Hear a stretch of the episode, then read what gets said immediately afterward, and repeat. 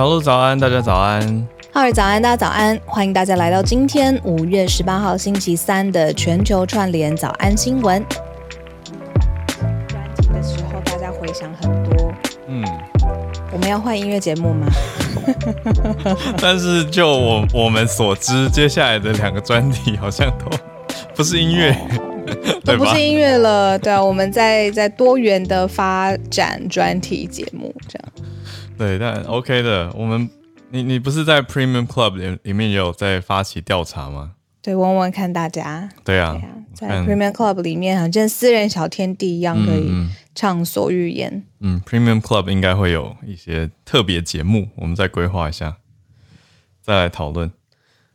好，那今天呢，我们直接还是讲一下，就是、嗯、呃，教堂枪击案的后续，因为有一些最新，嗯、然后但是也有一些来自上海的，因为我们昨天呃早安新闻也有讲到，有一些封城上面的想法，呃，比如说我跟我朋友聊了很久的天，然后发现更多细节，今天可以一起来聊一下。嗯嗯、好，没没问题，都是很重要的题目，社群先来关心一下，第一个就是接续昨天的第一题的 update。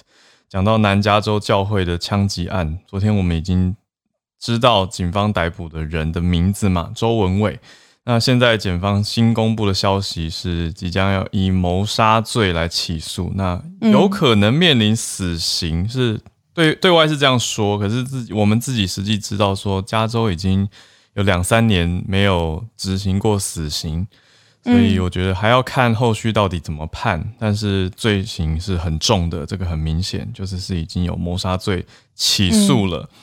那我们也要特别讲一下，昨天有讲到这位英勇的制止歹徒的医师，嗯，五十二岁的医师叫做 John Chang 郑达志。那他是英勇的牺牲了啦，可是大大家当然觉得说，这种牺牲是如果没有这个枪手，完全就不必要有这样子的牺牲。可是就是对，那但完全就是希望，呃，这位医师的家人要要要 hold 住，然后大家帮忙多多照顾他们的情绪，嗯、这个是很大的一个重点。那新更新的消息里面，路透社的报道有提到，嗯。嗯，知情人士分析告诉 CNN 的是，呃，有一位叫做史毕者 Todd Spitzer，他是告诉 CNN 说，凶嫌是面临五项杀人未遂的罪名，嗯嗯，而且四项非法持有爆裂物的罪，还有一项持枪谋杀的罪，他是带着一些汽油弹之类的爆裂物，实际盘点下来很恐怖诶，有十五个装满的。九毫米子弹的弹夹，就是这些 ammunition，它都预备好了。然后另外还有两支半的自，两支半自动的武器。对，再加上还有那个爆裂物就，就就让分析者说，看起来是要杀光所有人以后把教堂炸掉。嗯，还好他被制服。对啊，对，真的是。而且这个周文伟后来有很多听友也有补充他的一些相关消息，就。据大家的指出，是一九五三年在台湾出生，嗯、出生念完台中一中，那后来在台湾蛮多学校教过书吗？嗯，对，就是说，嗯，有教过调酒啊，还有食品科学相关的科系。那那个都是一九九几、一九八零九零年代的事情，所以现在回头看都已经是三十年前的事情了。所以很多学校其实也都说。呃，现在的校内人士都没有跟他共事过，所以不太清楚他的为人。哦，因为时间长了，是真的很久啦。嗯，对啊，那现在他都将近七十岁了嘛，六十八岁，所以反而是我看到我们这边有一些听友人是在 Vegas 或者是嗯嗯嗯，在在这就附近的，反而现在有认识他的人，或是至少周遭有所听闻。嗯，对啊，就像昨天上来分享的林雅一样。我觉得这些消息还更接近现在的状态，嗯。嗯，所以嗯，我在网络上面有看到一个分析哦，就是说，呃，这一次让美国对于华人这个大的用词，嗯，开始会有一个反思，嗯、因为之前每次都是说华人的问题，或者是你知道 in very general 讲牙裔，嗯，但是其实里面从这一件事件之后，他们应该很明显的可以知道，就是。台湾人跟中国人的群体其实并不是 always 都画上等号。哦，但在过去，美国内政没有这样子的划分。嗯，嗯，那他就是所有的事物的框架都是用华人的这个框架来做处理，所以这一次就是让整个细分的细致度可能会让美国内政在处理事情或划分的时候再重新思考过一下，这样子。对，我觉得这是一个很好的点，嗯，因为。特别是最近跟几起案、其他几起枪击案放在一起看的话，对对不对？大家就会想说，哎，要为了要理解发生的原因，那你说种族是一个动机，OK？可是如果哎看起来是同一个种族的人，至少对吧？我讲很实在是说，在美国大众的眼中看到就是哦，Euro ethnic Chinese，就是你们都是华裔的民族啊的血统啊，对。可是概念上啦，就是他们不一定看得出来。比如说，如果我们有的。有的人是有原住民血统，那他们不一定分得出来，对，然后看起来好像都一样啊，可是，可是实际上有这么多的差异跟不同。嗯，对，还有最后一个小补充啦，就是，呃，也有许多人的确是有提到周文伟他跟这个和平统一促进会相关组织的关联，对，可是和和平统一促进会的单位又出来说，说他。他他有参与一些，比如说赌城那边的统促会的成立大会，然后名列理事。可是，可是，可是，可是，主席又说，好像说他是不请自来，所以到底实际如何？我觉得这个大家看的是有一点点看不懂。昨天有朋友跟我说，其实统促会在各个地区跟国家会有分会，然后是分会自己组织起来。嗯、这个我不确定，因为是朋友跟我说的，大家可以上来补充。嗯，可是我也看到一个分析的报道，就是说统促会过去呢，就是像是这种，嗯呃，最早是 NGO，后来有被官方定义说就是一个呃中方的代表的团体，这个是不是？嗯，这是敌意的意思，因为那个时候美方跟中方要采取对很对立的这个界限，这样。现在的分析就是说呢，如果这样子的同促会会发现被发现，就是说会激化中国人跟台湾人之间的仇恨，嗯或者是敌意，带来类似犯罪的行为的话，FBI 会怎么定义他这个组织？会不会就要把被他框列是？嗯，要调查的对象，嗯，那这个会不会让这个组织之后，比如说他们集会啊，或者是开会，或者是自己集合起来的形式变成地下化？现在呢，也变就是被观察的一个重点啊。对于这个组织本身，会不会造成什么样的冲击？嗯，我觉得当然好。我接下来要讲小，我觉得会有点小逆风，可是我是希望呼吁大家理性来看一件事情，就是说这一个人他跟组织有相关关联，但他并不是。理论上应该不是组织触动的，不然为什么只只出一个人呢？所以我我自己的看法是，我们更应该要多多串联，来避免极端的思想。就是如果不理解，对，因为因为我觉得他一个人应该是酝酿这些这些奇奇怪怪的想法很久了，然后身边应该是没有人知道这样的想法才对，不然应该会劝劝阻吧？那。他也没有带同伙去啊，所以我觉得他应该是自己一个人在策划跟想这些东西。那我的意思是说，如果大家都有所串联跟有社群的归属的话，可以比较避免极端的行为跟思想。就是他有把这些想法说出来倾诉的对象，那大家有一个共同去讨论或者共鸣的地方，可能就比较不会。谋谋动这么大的这种事件了，我是这样子想啦。嗯、我觉得近期看到的几起那那么极端的，都是那种比较孤僻，然后自己一个人酝酿很多想法，然后觉得我要我要杀人或者什么这种事情。对，自己一个人开车，然后自己一个人准备武器。对，你说不只是他这个人，那你说那个十八岁的白人枪手水牛城的事情，嗯、他何何尝不是呢？只是说他在网络上直播，嗯、那。网网络上的人，我觉得还是要面对面的一个 community 比较有那种真的的情感互动吧。因为网络上的人说不定大家都戴着一个匿名的面具，然后就反而也许是鼓励你去做这件事情，要不然为什么会直播呢？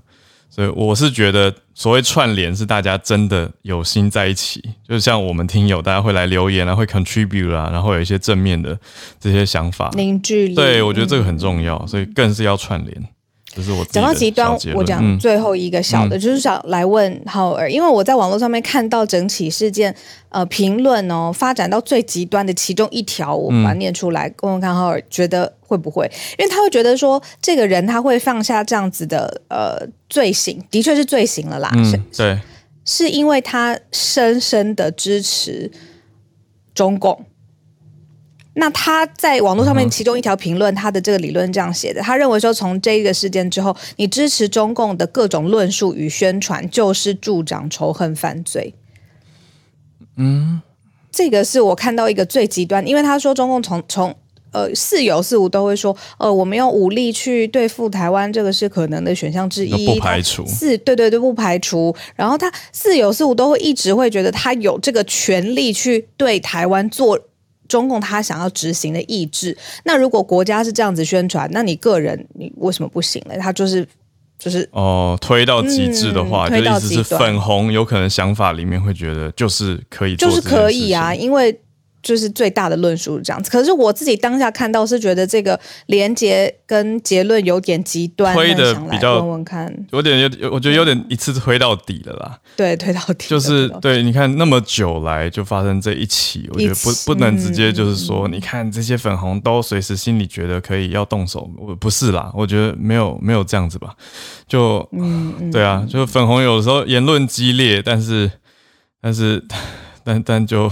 不至于会有犯法吧？因为这个是已经到了舍身的、嗯、的地步了，他自己也要面对刑责啊。那他他也许逞一时的想法，或是也许最近被激怒嘛，或者什么事情，那他想要行为上的或者肢体上的报复，可是然后他还是要面临法治啊。就是你人在一个民主法治的国家嘛，嗯、你就是要面临相关的刑责。嗯嗯，那当然大家都会是谴责暴力的。所以我觉得不至于这样推啦，就也不用自己把自己吓到这样，或是把粉红完全的仇恨化这样子处理。可是，暴力完全就是该谴责，然后也大家应该要好好的串联在一起，来减少这种极端的滋生。好，那今天时间、嗯。真的稍微长一些些，因为这个 update 的资讯很多。嗯、那我们呃继续等待大家，待会八点半可以上来一起分享。那今天我们还是有几则新闻可以跟大家速速带过。对，好，我们几则的国际消息整理起来了。好，第一则先来到美国，是美国对于中方的关税课税议题呢，发生了一点分歧。是在哪里分歧呢？是在叶伦还有戴琪的分歧的第一题。在第二第二题算是慢新闻追踪的快速 update，也就是芬兰跟瑞典现在都要一起加入北约。不知道为什么有一种两个国家手牵手的画面。然后等一下快速 update 一下两边国会的状态，看来是蛮确定了，就是准备要申请了。再来第三题则是英国。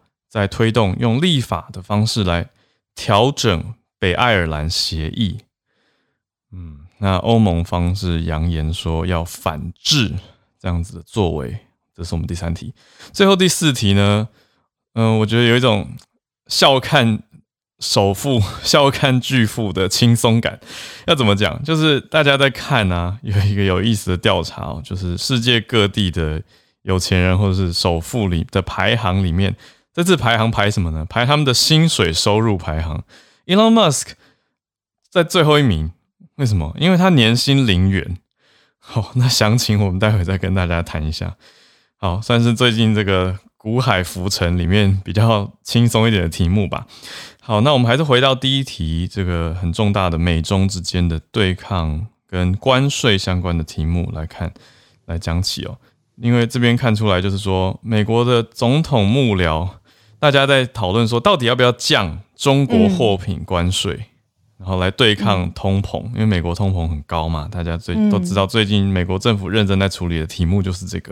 结果财政部长叶伦说支持降关税，可是贸易代表就商务部的戴对戴琪就觉得，嗯，好像不是这样想。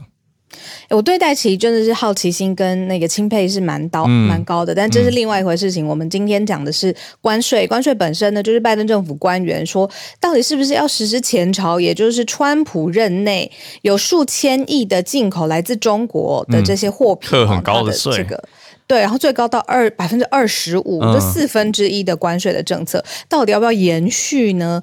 那这个辩论呢，就已经持续了好几个月了。那因为关税。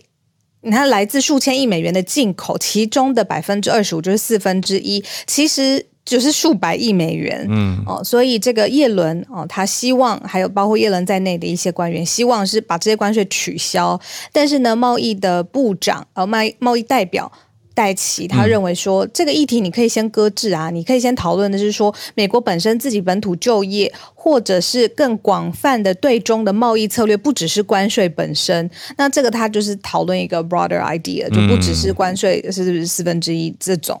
那白宫里面内部出现非常明显的意见的分歧，嗯、这个过去呢，媒体报道其实不是很常见。对对，因为这个是一个全球最大的经济体，你希望可以在呃对外，尤其是关税这件事情上面，至少立场要统一，不会像现在这样子，好几个月没有一个肯定的或者是统一的答案。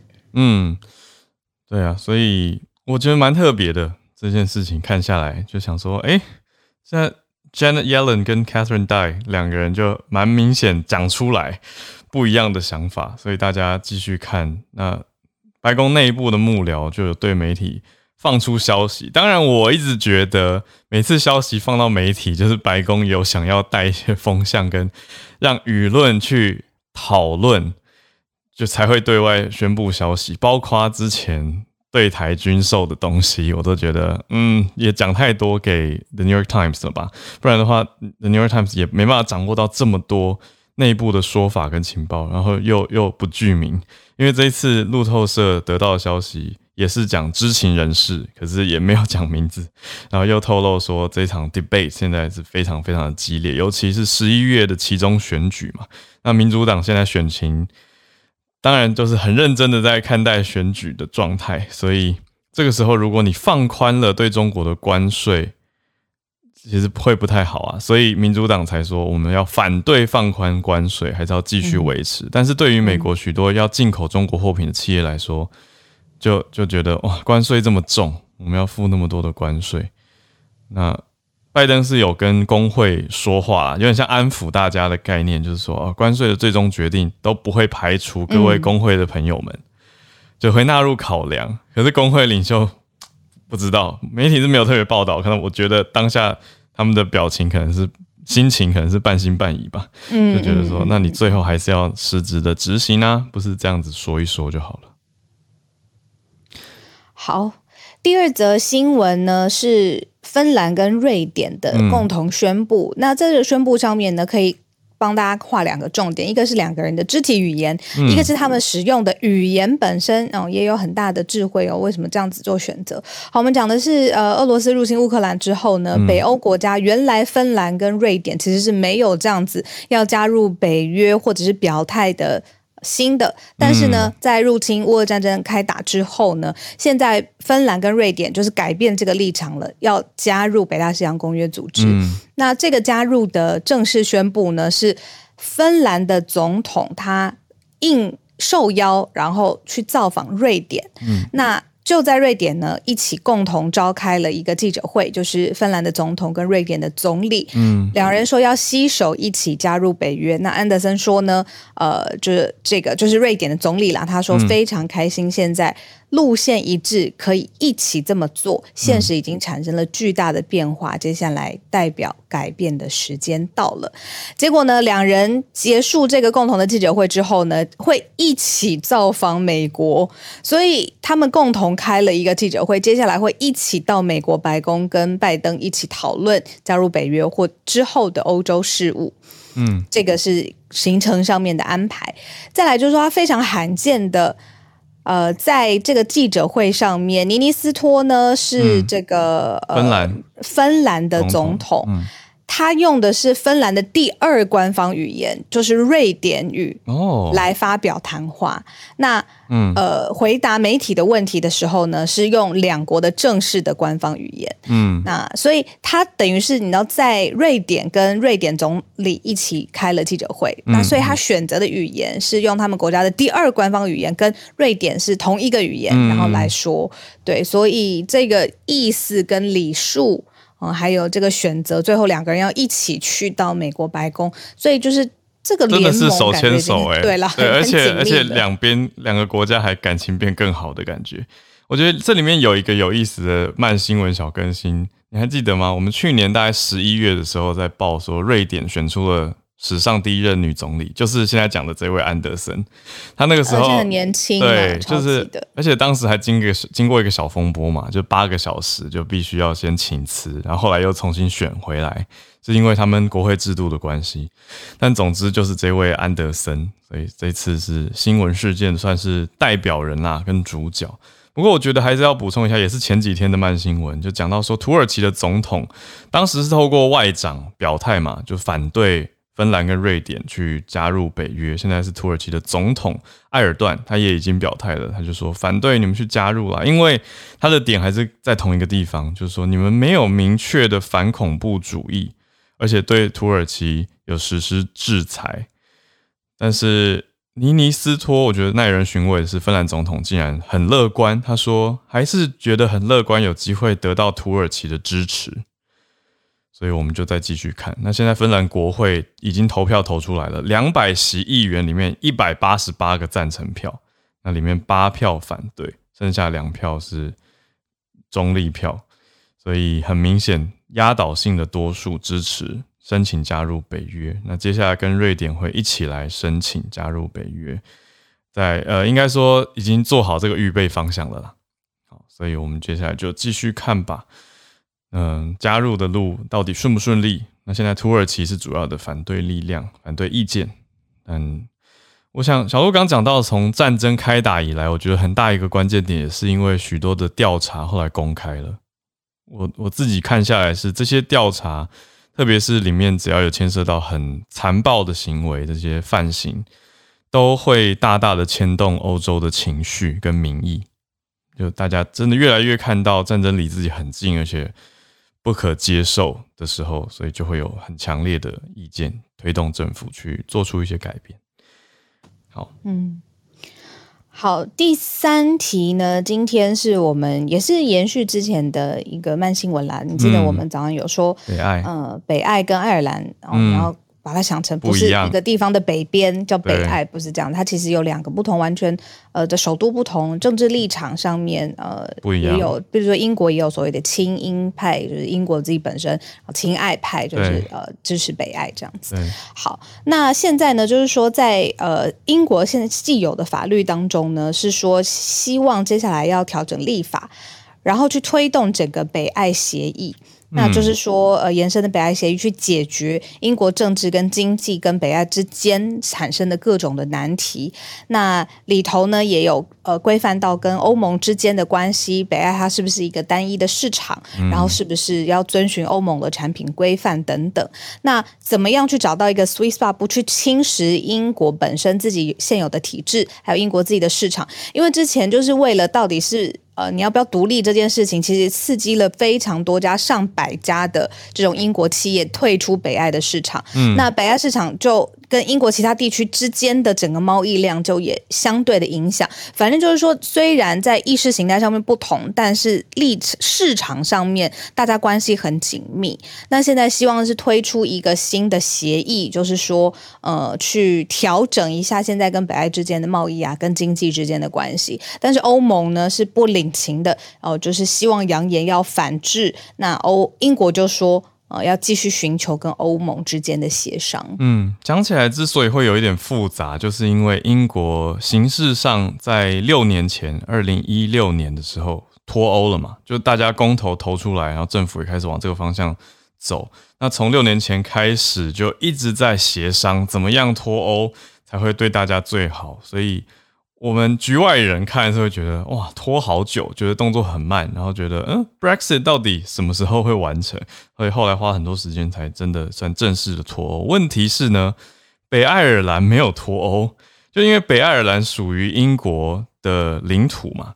可是北爱尔兰这个地方现在以英国现在在脱欧期间跟欧盟签订的一个呃这个北爱尔兰协议，就 Northern Ireland Protocol 来说。北爱还是继续留着欧盟，那作为一个单一市场，结果也因为这样子，反而说很多英国的企业要退出北爱尔兰的市场，因为形式上英国已经不在欧盟里面了，所以在整个生意往来上都会有很多的限制跟规范。相当的麻烦。所以英国政府从去年开始就很多次的说，想要跟欧盟再来修一下这个协商这个 protocol，可是欧盟说不修就是不修，立场非常的坚定，只说哦，我们可以在技术细节上有限的去让步。那现在看下来，北爱尔兰，我们前前几天也有讲到嘛，这个新的最大党新分党，它其实也是比较偏向说，嗯，可以说它会继续的，我觉得放大跟强化这样子的这个局面，会造成说北爱尔兰跟英国本土之间的关系更有一些紧张的变化。因为新芬党还是比较民族主义嘛，意思就是我们就是北爱尔兰，那我们就要当北爱尔兰，那跟英国的关系相对当然就会有一些些的切分，而不是那么所谓的亲英国派的，所以整体综合下来才会那么复杂。就是诶，英国想要想要调整一下，就 是让北爱尔兰更英国一点，可是北爱尔兰自己想要更北爱尔兰一点，然后欧盟也不给你动，所以就变得很麻烦。所以说，北爱尔兰当地的政党是都同意啦，说应该要来改变北爱协议的，对。可是现在卡在欧盟不给，所以就比较复杂一些。好，甚至他们在讨论到说，以后的方向是最终目的地，呃，应该说英国这边出去的东西，嗯、英国生产的货品出口出去，最终目的地。是不是要分开？有些东西进到北爱尔兰，有些东西进到爱尔兰，然后要设立不同的通道，才不会混在一起。这都是主要是卡在刚刚讲到说英国跟欧盟之间的关系，还有英国跟北爱尔兰之间的关系的复杂。嗯，好。时间来到八点二十九分，我们最后一题速速带过，因为这是有一点轻松的小题目，不是小题目啦，就是让大家有一些谈资。嗯，是啊，没错。谈资是这样用的吗？谈资的是是这样用的吗？是，完全是。谈话当中有一些资料或资料。哦，资料。好，这也是说呢，因为现在嗯美股非常非常的动荡啦，哈，但是大家都在想说，那个美股前面最尖牙股啊，这些科技公司，他们的这个 CEO 啊。到底一年领多少钱呐、啊？嗯，然后那个当然一开始有跟这个，比如说加入公司的时候的谈判，或者本身他自己就是创办人，那他从创办到现在，到底是不是都维持一样的这个怎么说薪资？那这个排名就已经出炉了，他的这个薪酬。那马斯克的垫底，因为呢，他就是他年薪一直是零元呐、啊。嗯、那我们之前知道 Apple 他这个 CEO 他是一块钱象征型的，嗯，那。最前面呢，是我们从上面看下来，就是最出乎意料呢，是一个台湾翻成自由网 Expedia，嗯、它是做线上旅游的一个平台，嗯、然后它的年薪呢是新台币八十七亿元，哦。他是整个排行榜上面的第一名。我刚刚听到你的倒抽一口气，已经超出我的世界范围。就是、没错，Expedia 就是他那是什么什么意思？年薪八十七亿元哦，赚那么多要干嘛？对啊，他他哦，好，Expedia 这么大哦。嗯好，前薪酬五名的公司呢，就是刚才有说的智游网 Expedia 的执行长，他叫 Peter Kern。然后呃，美国 Discovery 的执行长，他的年薪也是新台币七十二亿元。嗯，呃，Discovery 就是传播公司啦，传播媒体。然后另外还有一个是云端企业的软体服务商，叫 ServiceNow。嗯，他的这个执行长新台币年薪四十八亿元。嗯。哦然后再来就是摩根大通的执行长 Jamie Dimon，呃，年薪新台币二十五亿元，就是前几。好意外哦，金融界的竟然还比旅游的少。对啊，旅游 Expedia 好久没有用了，好真实的反应。对啊，我跟你讲一个很好笑的笑话，嗯、我一辈子都搞不清楚到底是 Adoga 还是阿。What's that? Agoda，Agoda，Agoda，对，Agoda，对。我跟你讲，我跟你讲，Agoda 是 Agoda 这个字，好，英文时间，Agoda 这个字是佛塔。什么？Agoda 这个字是佛塔，所以它是它是有字义的，就是佛塔。是 Agoda 是不是？Agoda，It's Agoda。OK，OK，OK，好，Agoda。我每次都搞不清楚，我就是会像刚刚那样卡住。对，Agoda 是佛塔。OK，OK，got it。谢谢，谢谢英文老师。这样比较好记吗？有有有有有有。对，而且就可以跟就其他相关词汇的音去联想，就是跟佛教相关的。对对对，Agoda 就是它的确应该是来自来自印度吧，应该是梵文转转译的，所以才是这么有趣的一个字。对，看我对旅游平台多不熟。英文时间好了，重点就是这些钱都已经大到已经超过我们的我的感知了，就已经大到无感了。可是综合下来，巴菲特呢，他是倒数第二名，他的年薪是去年年薪零点三七美元，大概是台币十元，爷爷，新台币十元哦。然后马斯克是零元，那当然他们都不是需要靠薪水过活的人，所以 很有意思的消息，给大家一些生活的谈资，很有趣。好，我每次都说你就去耳大狗上面搜一下啊，嗯、然后下次又说是耳朵嘎耳朵嘎，就是上上搜一下，然后所有人都就是惊恐看着我说：“快闭嘴，不要再讲话了。”这样。JoJo Chewbacca，好不好笑？好，好了，时间来到八点三十三分，全球串联的时间，我们来欢迎大家举手来分享你所关注的题目。综合以上刚刚的几个国际消息，还是跟大家一起来关心，但是也看看哎、大家有哪些的角度跟观点啊？我看到 Charles 老师很热血，谢谢 Charles 老师愿意来跟大家分享美中贸易关税议题相关的补充，来邀请老师上来，老师早安。哎、欸，老师没有开。呃、啊，老师早。Hello，哎，浩宇早，小陆早。对，可以稍微补充一下你们刚才第一个题目，就是啊，财政部长叶伦跟这个戴奇啊，戴琪好像不太同调这样子。嗯，其实目前来讲，就是说啊，能够降通膨有两个很简单方简单的方法，一个就是啊，就是我们这边讲的，就是降低的关税。那他们说，如果说降低对中国的关税的话，应该可以减啊，目前的通膨大概一到两个百分点。那现在通货已经高到百分之八点三了，那可以讲这一两个百分百分点，那都是都是还蛮这个蛮蛮有感的一个改变。那另外就是说，可能是开放移民，因为在 COVID 的时候，就是有一个。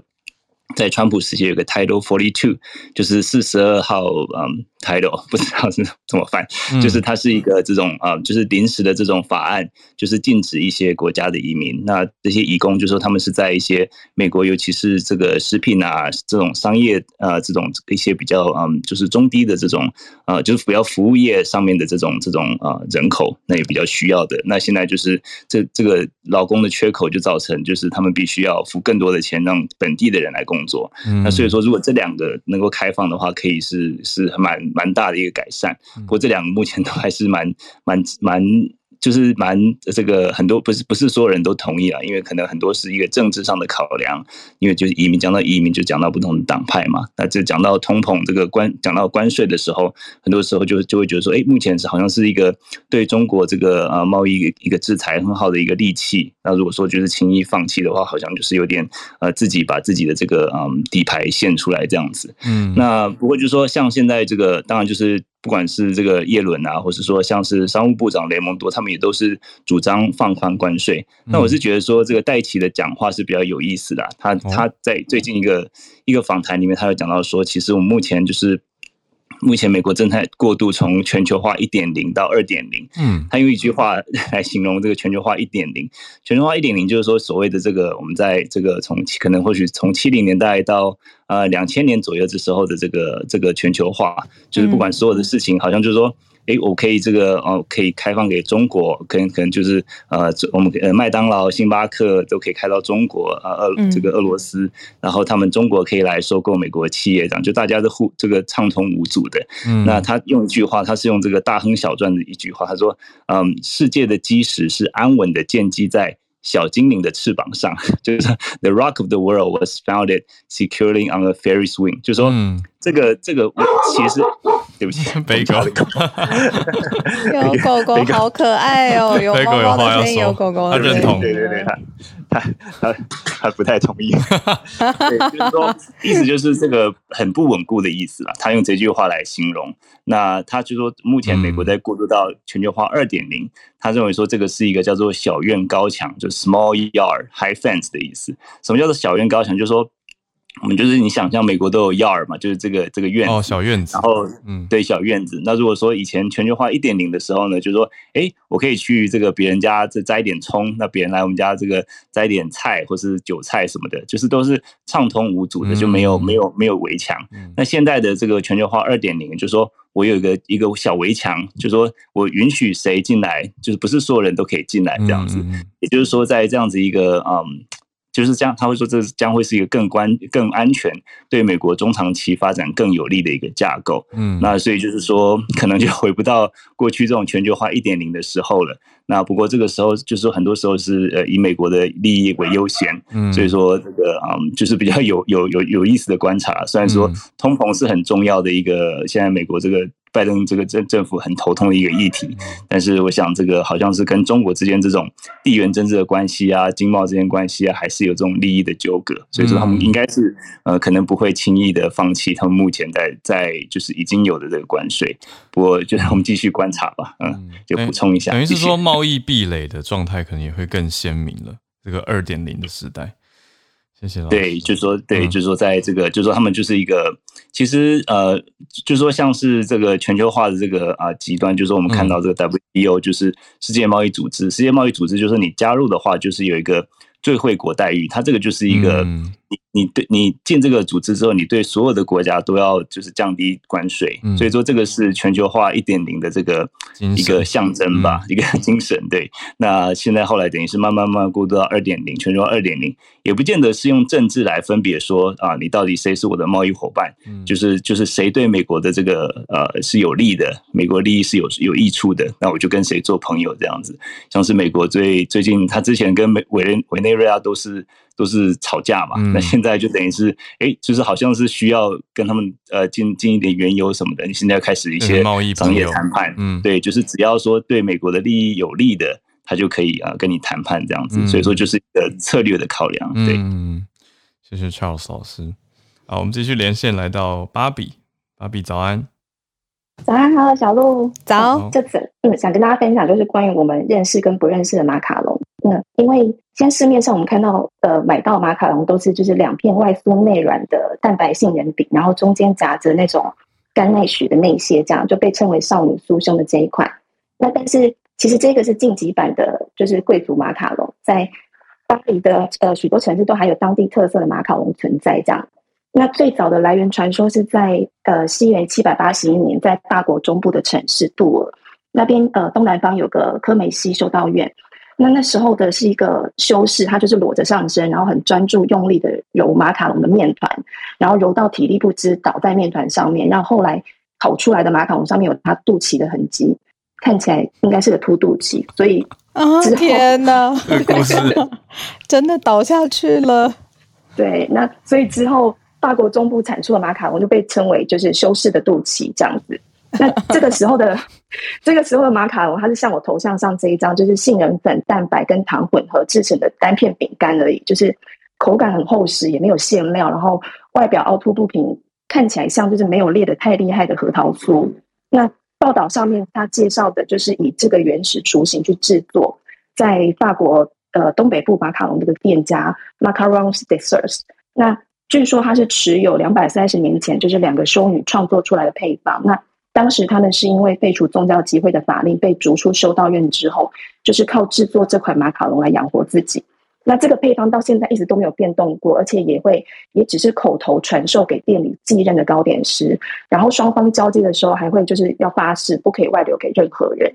所以这间店永远都只会有一个懂怎么制作这款马卡龙的人，感觉非常珍贵。那所以就是马卡龙不是只有现在这种有裙边的娇贵形象，其实最初它是很接地气的乡土甜点。嗯，有兴趣的朋友可以搜寻 BBC 放在旅游专栏的报道，以上跟大家分享。嗯，有点想吃马卡龙，谢谢芭比。可是会不会以后吃马卡龙想到凸肚脐？会耶，有点烦。谢谢芭比，但是多认识一点知识是好事啊。也多了一个故事可以去谈跟了解。好，接下来，嗯，我看到是很热心要跟我们分享消息的，来自 Vegas 的赌城里长博，也是 Charles，嗯，对，Charles 你好，你好，大家好，大家好，哎，小鹿还有浩文你好，第一次上来，那好，你好，你好，不好意思，那个，呃，我大概讲一下。这一次凶手的行踪路线，还有他作案时间，因为他是礼拜天早上去参加教，呃，二二万长老教会嘛。那从我们这边开车过去，因为这条路线，呃，我大概开了十七年，每个每个月都在开，所以说他 Google 你去查 Google 就知道，这个路线大概从他家在我们 Chinatown 的顺发超市后面，然后开到长老教会大约四个小时十几分二十分，然后你加上下车尿尿大概四个小时半可以到，也蛮长的，不短呢。这个时间也不短，但是对于我们南加州的人来讲，这个距离是可以接受的。哦，嗯嗯，是可以，就像我老爸七岁一样，当天来回 Vegas 洛杉矶没问题。好猛，嗯，对他而言不是问题，嗯，那这次是行车路线，嗯、那再来是大家有没有想过他为什么选择这个地方行凶？嗯嗯，昨天有讨论到没有答案呢？为什么呀？嗯，我们这边推测是，唉，呃，他在 Vegas 这边的话比较难一点，是因为 V 你们有你们有想过一个问题，枪支，啊，不是比较好取得吗？对。Vegas 比较好取，比较好取得，也就是说，今天凶手如果要作案的话，他也得担心他被人家干掉。哦哦，OK，OK，他去加州不用担心啊，加州大家都没枪，就他有枪啊，他爱怎样他爱怎样就怎样啊。嗯嗯嗯嗯，这样了了吧？Make sense，嗯，对不对？那另外还有一个问题，他为什么会去长老教会，而不是去，譬如说我们在洛杉矶人都知道台湾台湾会馆，嗯。嗯，因为教会对于不认识的人，尤其是会讲中文跟台语的，通常会比较热心，就是会敞开门让你放下放下戒心。今天他要在 Vegas 的长老教会，第一个一定有人认识他，因为 Vegas 地方很小，嗯，大家彼此都会互相认识。哦、我讲的白一点，嗯，我们台湾人的圈子更小，嗯，你今天走在路上买菜吃饭，说不定会碰到你的前男友前女友，嗯嗯嗯，所以说这边地方很小，所以说。不太可能没有人认识他。那一旦看到有人认识他，然后他又持着这个态，拿着枪进去，或者是藏起来，然后进去那个门里面，然后要去把门锁起来，或者三墙一交，一定会有人问。嗯，很明显，对，对不对？很明显嘛。可是去到尔湾长老教会，没有人认识他。嗯嗯嗯，对不对？没有人认识他，大大家就对他比较没有那么有戒心嘛，因为他又会讲台语嘛。嗯，而且还一起做礼拜啦。对，对不对？唉。这就是他为什么会选择那边的一个主要的原因。嗯，我们推测啦，因为事实上，呃，因为钟国文钟国伟没死，那我相信警方也一定会查他的动机，也一定问他这些东西。那我们就来看看他的动机是不是像我刚刚说的那个样子。对，嗯，谢谢。这边是，然后另外就是提到为什么知道这个事情？呃，你刚呃浩尔刚刚讲说这边有个统促会，对不对？对，嗯，统促会会长顾雅顾亚文是我好朋友。嗯嗯嗯。OK，他们现在的立场是什么呢？他们当然是尽量尽量撇清的，没话讲。因为我跟顾亚文真的好朋友，就是对政治立场不同嘛。因为、嗯、因为因为根根据顾亚文跟我的说法是说，呃，他就是统促会成立的时候有来有来一阵子，然后讲过几次话，嗯、可是他个人觉得周文伟的态度比较偏激，就也是有点怕怕的，就慢慢疏远了。那为什么让他挂名理事是一个礼遇吗？这就不知道，嗯，这就不知道。也许我就说吧，也许是，也许也许顾亚文想撇清嘛，嗯嗯嗯，理解，对不对？就像台湾现在这么多大学也跟他撇清，不是一样的道理吗？是啦，对不对？嗯，所以说我这边知道的大约是大约是这个样子。然后反正人都还活着，人没有死掉，嗯，那都总会有水落石出的一天。那另外我这另外再提，对，我对我另外再提的就是说，嗯。枪支这个，呃，就呃，我上次被人家其他的报纸，包含《世界日报》还包含《新岛日报》来问我的时候，你知道是什么事情吗？也是枪支吗？曼德，二二零一七年曼德利贝卡斯诺大屠杀。嗯，五年前。对，五年前，没有错。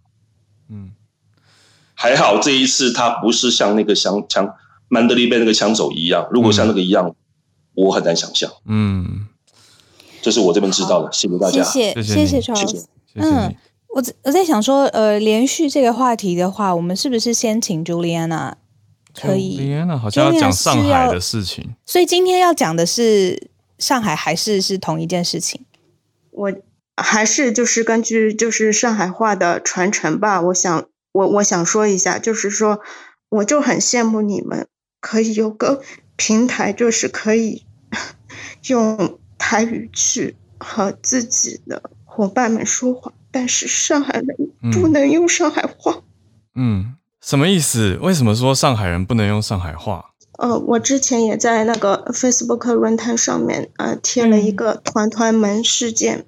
嗯，就是那个事件，其实呃我们就我们当地人来说，这是一种感觉，就是像文革一样的那个事件。嗯、对，我想说就是，嗯，上海疫情其实，呃，其实就是对我来说是我人生中第二次的，我认为的。我现在在美国，但是我认为是我所知道像第二次的新闻革。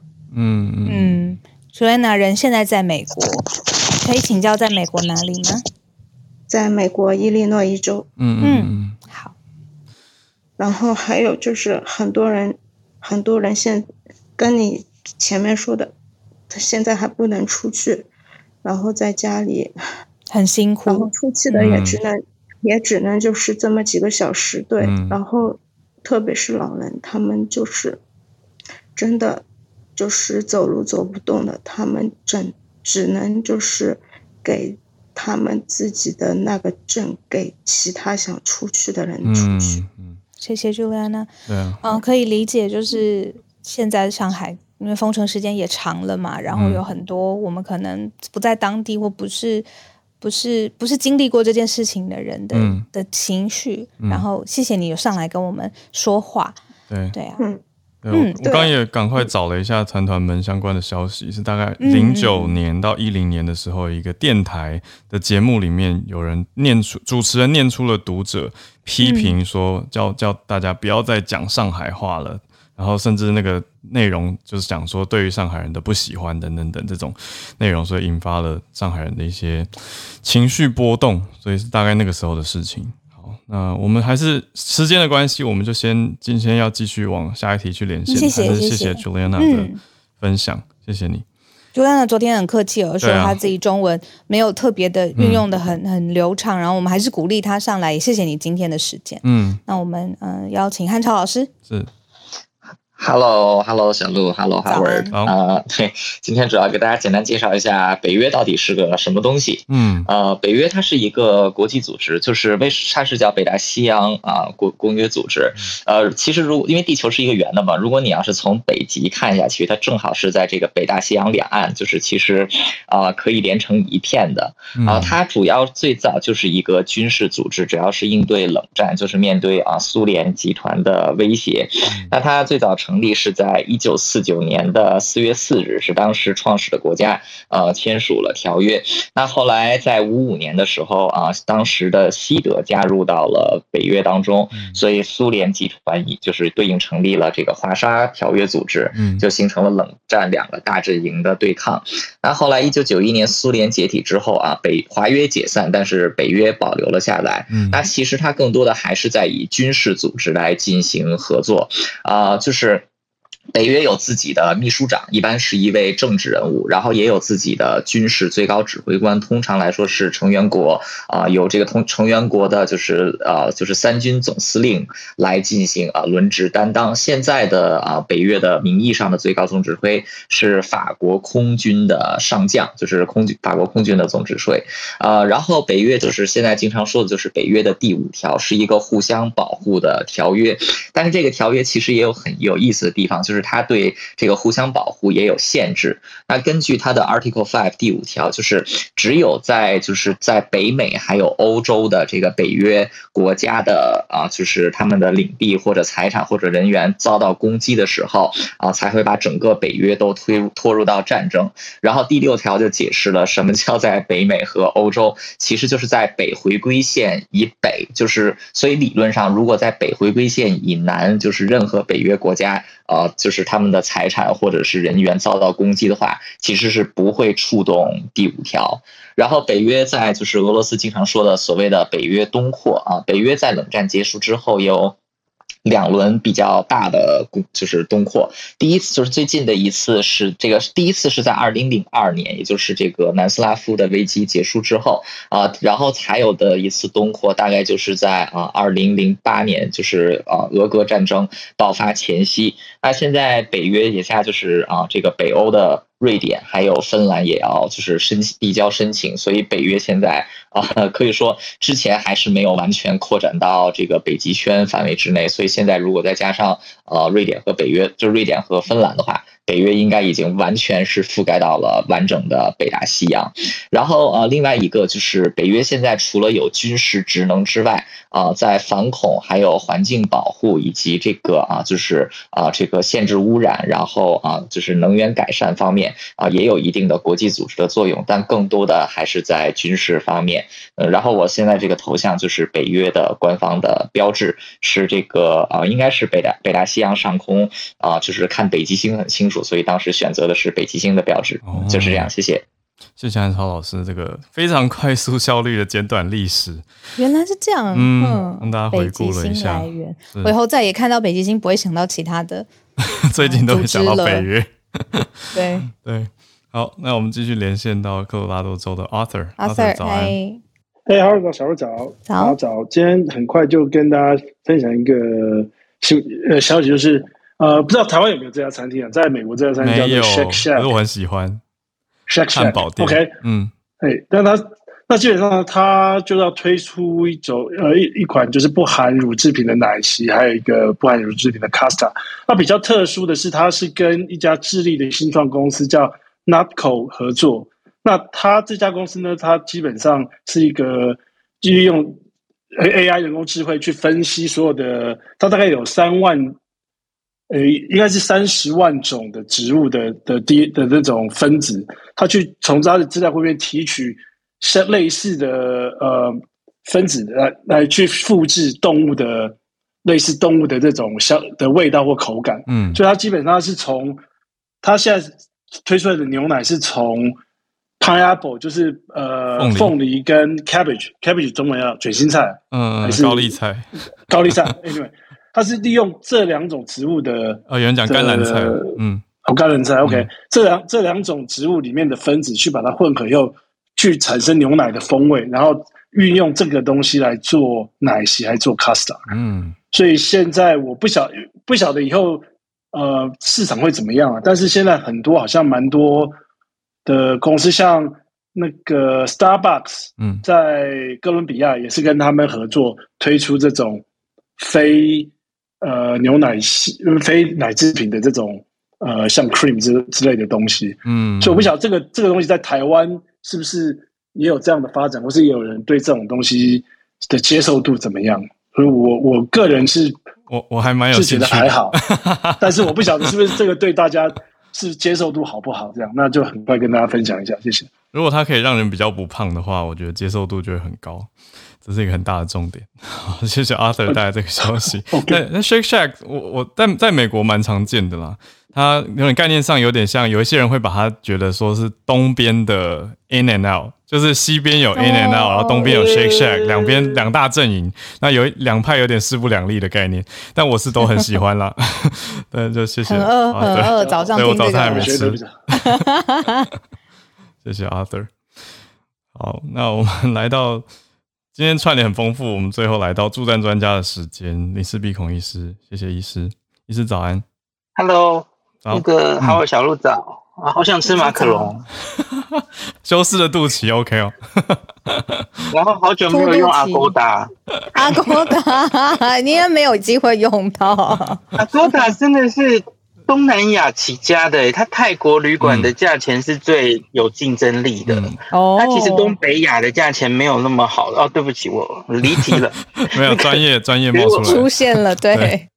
我今天也是想讲跟这个旅游有关的哦，因为昨天传出来的日本，嗯嗯嗯，呃，继岸田文雄他在英国说希望六月要开国门，嗯，那那时候没有说具体的哦，可是昨天诶蛮具体的哦，日本观光厅发了一个正式的新闻稿，他说应该是五月中他们就要开始试办试办这个小型的观光团。嗯，然后就等于是试验团了哈，他们要就是行程都固定，然后比较少人数的这样子的试验团。那首先说试行的四个国家也出来了哦，他说是要美国、澳洲、泰国、新加坡四个国家。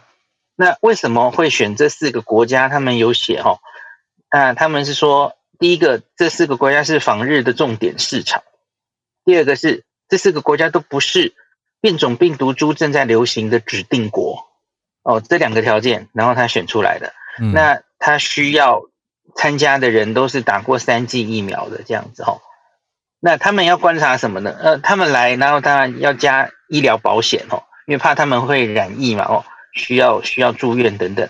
那他们要仔细观察的项目就是第一个，你定出来的 SOP 可不可以有效的防止感染，就是感染的防止对策哦。嗯、第二个是，假如真的有人在旅程中确诊，那紧急的对应，呃，是不是可以真的有效实施哦？那第三个就是进来之后，呃，不管是他是说阳性者的发生状况，我我我不太确定是旅客中的还是这样子的小型团进来之后，对日本整体的疫情会不会有影响？我不确定他要怎么观察了哦。嗯。那那反正新闻稿上是这样写的哦。那可是我我自己对这个新闻稿上有一个有疑问的地方哦，因为他说他选这四个国家，刚刚有有一个嘛吼，说他是目前不是。变异株，某些变异株正在流行的指定国。嗯，那可是我不太确定他们有没有看新闻。美国不是最近有一个 Omicron 的 BA two 的表妹啊？醒醒，你没有表妹，我不知道她是不是表妹。BA 点 two 点一二点一呀，好难记，美国正在开始。嗯，对对对，没有人给他一个希希腊字母哦，嗯、因为他大概还是上 Omicron 家族的哦。嗯，那这个东西其实大家正在密切关注啊。嗯，我在想你们都没有看新闻吗？因为他从纽约开始嘛，哦，我我诶，我有一集有跟大家讲过嘛，哦，他有点麻烦，他跟南非出现的那个 BA 四跟 BA 五是大家目前正在关注，会不会变成下一个主要流行的呃变种株？因为他们哦，他们都有免疫逃逸，就是你得过 BA one 或 BA two，你还是会得它。嗯，有点麻烦，而且他们的传染力似乎看起来都比 BA two 还要高，就是有点麻烦。那好消息是，到目前为止，虽然案例有增加，可是那个住院或是死亡应该还没有非常明显的上升，所以还在密切观察中啊。哦。那我觉得觉得，哎，那你为什么哪里不挑？你挑个美国，嗯，好像是昨天还是前天的日本从机场也拦截到了这一株，呃，BA 点二点一、二点一这样子，嗯，对，所以其就是代表他们其实是把它当一回事的啊。可是那为什么你光光是选美国？哎，对，我不知道为什么啊。而且 其实这个消息哦，就是日本想做这样子的，为了重启观光的。试验性的观光团，哈，嗯，我大概去年就看过了，嗯、就是有这样子的，呃，风声传出来，嗯，当然后来总是因为下一个变种病毒又来了，就停摆，哈，嗯，我知道他们最早的规划其实是列了十二个国家，哇，那其实里面就是几乎很多都是欧美的国家，嗯，那我我其实自己又有点疑问，就是你做美国人到底有什么意义，哈，因为。到底有多少美国人是跟团去日本的？嗯，几乎几乎大家都是用自由行吧？哦，对，这其实都有资料嘛。就是日本这样子，不管是自由行或是跟团的人，主要的，他他也有一句话是访日重点市场，对不对？嗯，主要其实就是那几国嘛，就中国、台湾、韩国、香港，就列出来就是这四国啊。那那我就觉得，嗯，那为什么你要 那么强调要？计划里是从欧洲、美洲这些国家，然后挑选这样子。好，好，没关系，反正我们现在 有些有些民众看了就说：“哎，台湾不是吗？怎么台湾怎么没有在里面？”嗯，大家放心了，台湾一定最后 会开放了，只是那个是什么时机的问题了哦。那因为我们自己疫情还在高点嘛，然后呃，真的我们撑过了这一仗之后。嗯，两边的疫情流行的程度差不多的时候，日本不可能放过我们的然后，一定会开放的啦。观光消费大国进来，对对对，我们竟然还要七天嘛，所以当然这个时候我们可能不在首波开放，这都可以很，很就是很很正常嘛。嗯，他选的这几国其实已经边境管制没有这么严格了嘛，哦，所以这这很正常，日本不会忘记我们的，大家放心这样子。谢谢医师。好，那今天我们轻松一点，今天就不讲疫情喽。有啦，这个还是疫情相关的消息。是疫情啊，B。对，B A 点二点，对，你怎么知道我说什么？一二一点 被被 I P 一串 I P，好，谢谢医师。对啊，这我我昨天有看到医师发文啊，就我就觉得，嗯，医师讲的问号点很有道理。可是就看日本接下来怎么操作了，因为这观光厅他们选的嘛。那我们接下来继续看下去。那作为一般台湾人，当然大家就希望说早一点可以去日本玩吧。然后当然也希望整体是疫情都可以一起趋缓，大家一起 flatten the curve，这是最大的重点。好，非常谢谢今天所有上来串联的大家，那丰富了我们精彩的一天。啊，也谢谢孔医师。我们今天的串联就到这边告一个段落。明天早上八点会是由我来跟大家一起度过早安新闻的时间。对，然后我周五归队，这样、嗯、没问题。就明天见啦，大家，我们明早八点要再继续串联。那拜拜。拜拜。